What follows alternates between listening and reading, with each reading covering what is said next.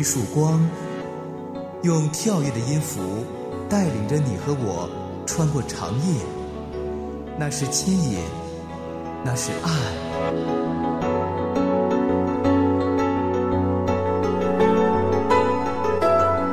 长夜的牵引，吴爽和你一起离开黑暗，迎向那光。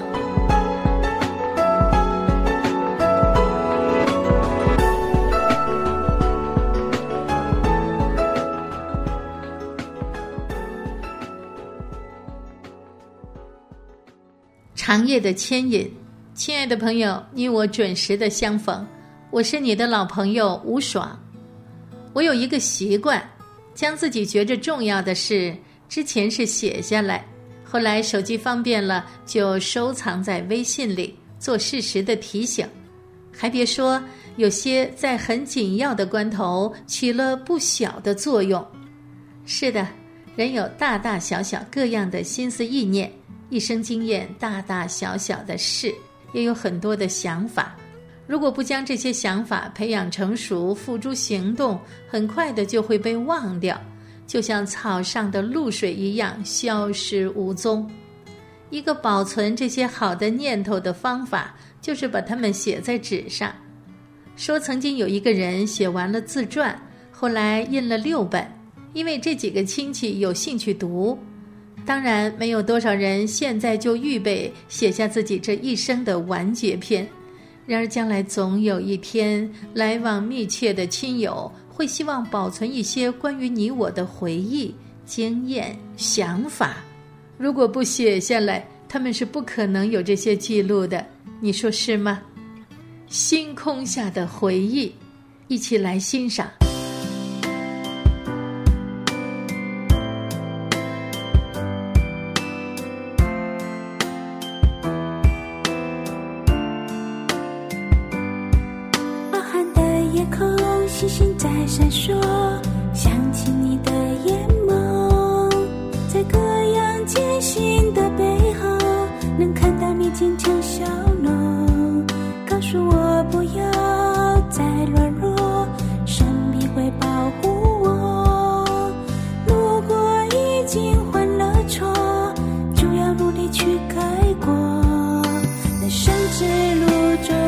曲折。将所有伤神交托，擦干眼泪，重新站立起来，谁会牵我的手？人生的路有起伏，别怕艰难险阻，不要在苦中沉浮，独着孤独，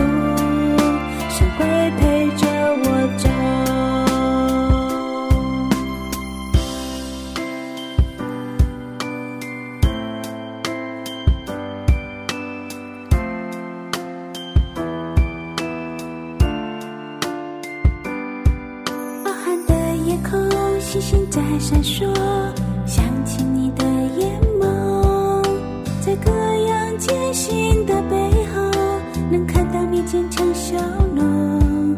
告诉我不要再软弱，神必会保护我。如果已经犯了错，就要努力去改过。人生之路总有曲折。将所有伤心交托，擦干眼泪，重新站立起来，谁会牵我的手？人生的路有起伏，别怕艰难险阻，不要在苦中沉浮，独自孤独，谁会陪着我走？不要在苦中沉浮，独自孤独，谁会陪着我走？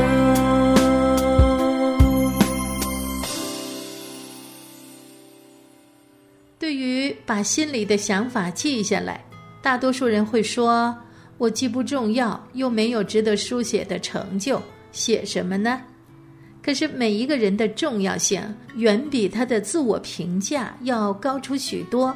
因为上帝没有创造过一个不重要的人，你我以为自己给予身边的人影响不大，可事实上却恰好相反。当一个成熟的人离世的时候，就像是一座图书馆被烧毁了一般，你必须得从大火中抢救一些著作。抢救的方法就是在还记得这些想法和细节的时候，赶紧写下来。每张家庭里的照片、录音、录像。都藏着特别有趣的真实故事和一些有意义的细节，值得被记录、被写下来。这比单单留一张照片要强多了。那些爱你我的人会视为无价之宝的。写东西其实是很好的治疗。如果你有这习惯，你发现它疏解紧张和压力。写的过程能帮助人澄清一些过去的想法。激发出正在被淡忘的回忆。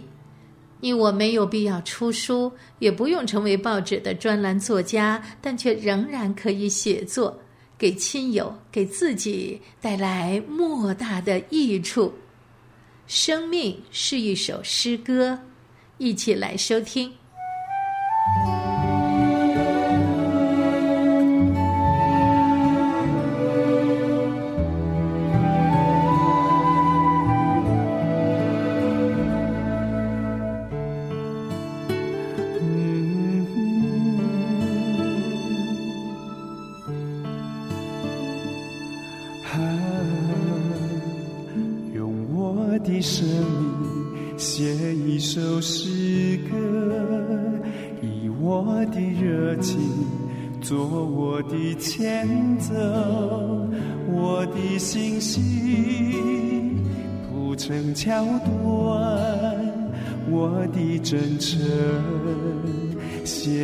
副歌，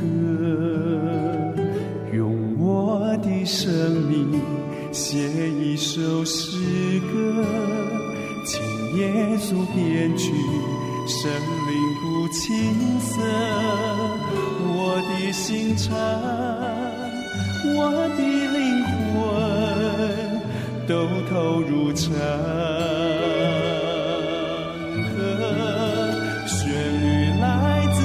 上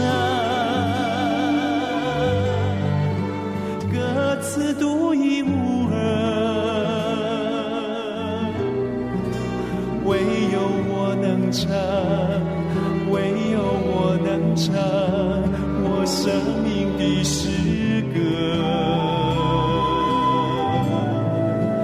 以爱心来全世散发出光和热，我的生命，我的生命是一首诗歌。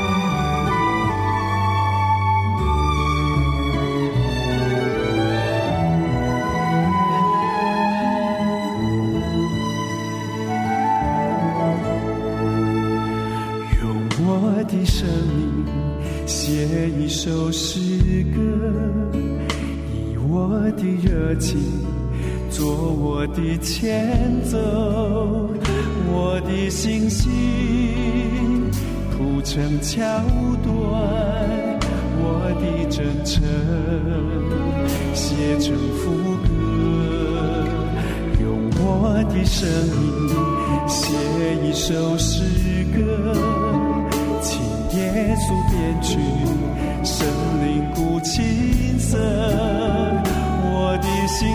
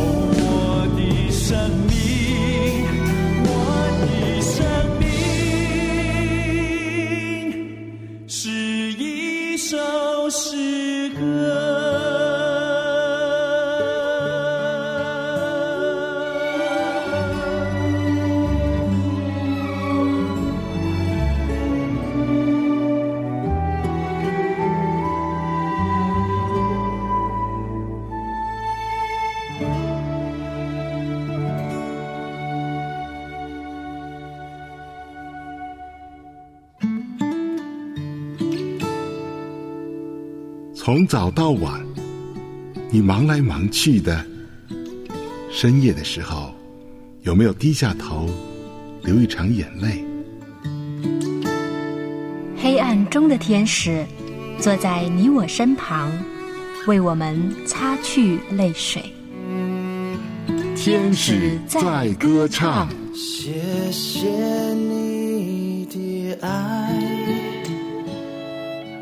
最好的朋友，你的爱陪伴着我，直到我见你面。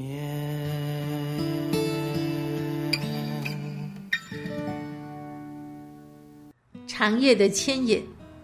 俗话说：“好记性不如烂笔头。”如果你也同意，也付诸行动，那你可能会问：从何写起呢？日记、一道食谱、抄写自己最喜欢的圣经经文，或是写下今天发生的一件趣事。朋友，动笔吧，就从今天开始。要是不知道怎么写，不妨参加个写作班，或者想怎么写就怎么写。也可能有很多人在等着读你写的文字呢。此外，也可以把写好的东西用录音录下来，想听的时候随时可以。这比其他所播放的大多数内容好听多了。说真的，我是多么渴望再听到一些亲朋好友的声音呢！最好也能写一些温馨鼓励人的话，留给亲朋好友。试着一个星期写一个，一年下来，你能带给五十二个人欢喜，或者叫一个人得到五十二次的鼓励。亲爱的朋友，你觉着这些想法好吗？如果觉着不错，那不妨今天此刻就开始动笔吧。彩虹下的约定，赞美之泉出品，一起来收听。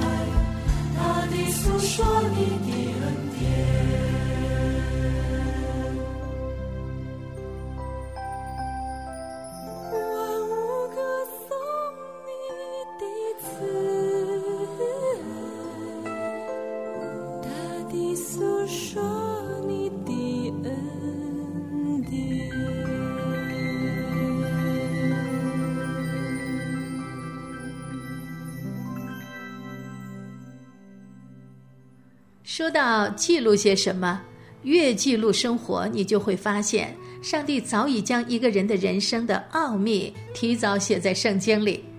诗篇里有话说：“你使我的年日窄如手掌，我一生的年数在你面前如同无有。”个人最稳妥的时候，真是全然虚幻。说清朝康熙年间有位大学士张英在京做官。有一天，他接到了安徽桐城老家送来的紧急家书，说邻居家要翻盖新房，准备占用两家中间的三尺小巷。张家不愿意，但吴姓邻家坚持，于是两家官司打到了县衙，县官一时难以决断，所以家人希望当大官的张英帮着说句话，争个理儿，也争口气。然而，你知道吗？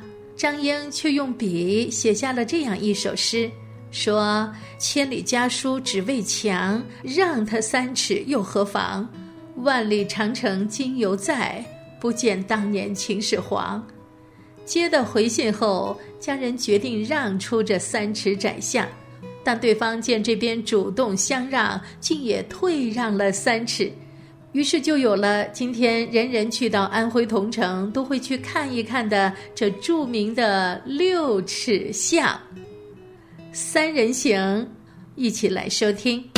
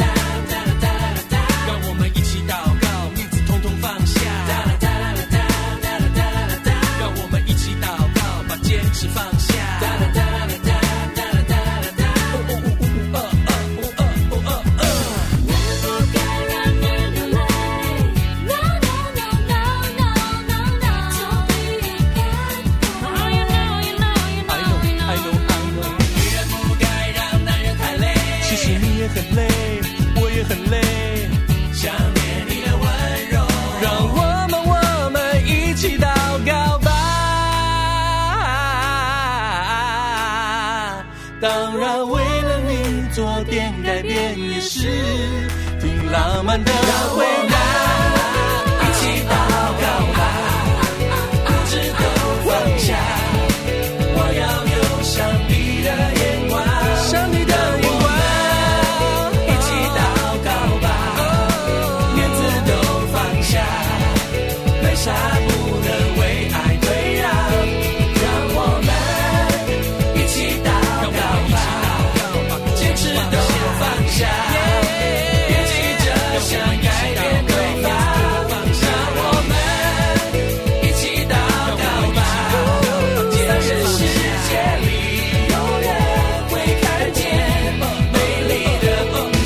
生了，Let's pray。上帝在母腹中孕育了一个独特的你，世界上没有任何人可以扮演你的角色，所以你要活出属于你的精彩。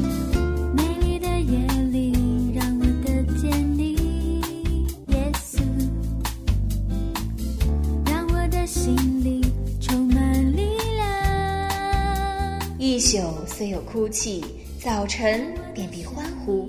让我们一起走出黑暗，迎向那光。长夜的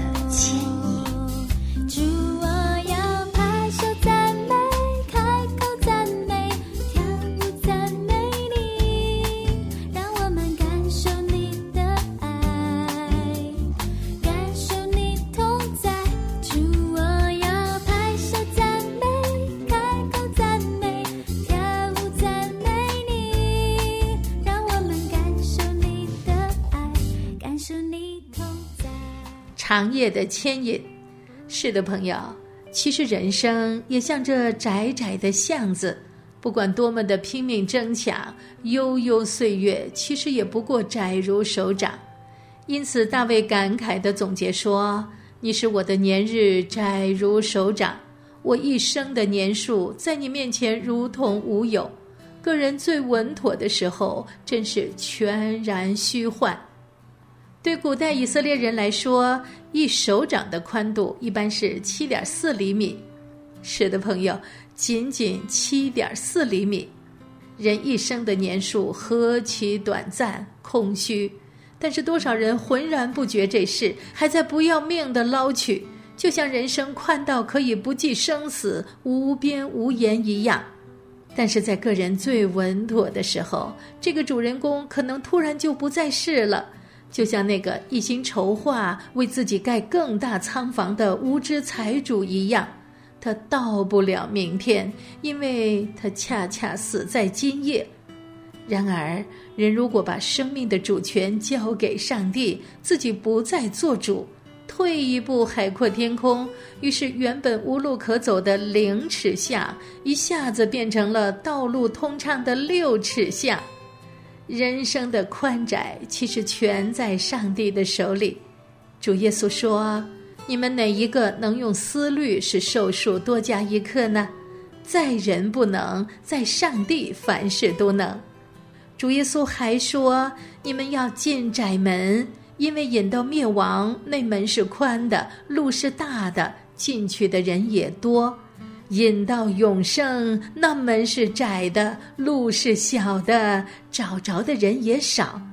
朋友，一旦进去了，你就会发现窄门那边风光无限，踏上小路却越走越宽。窄路，节目最后一起来欣赏。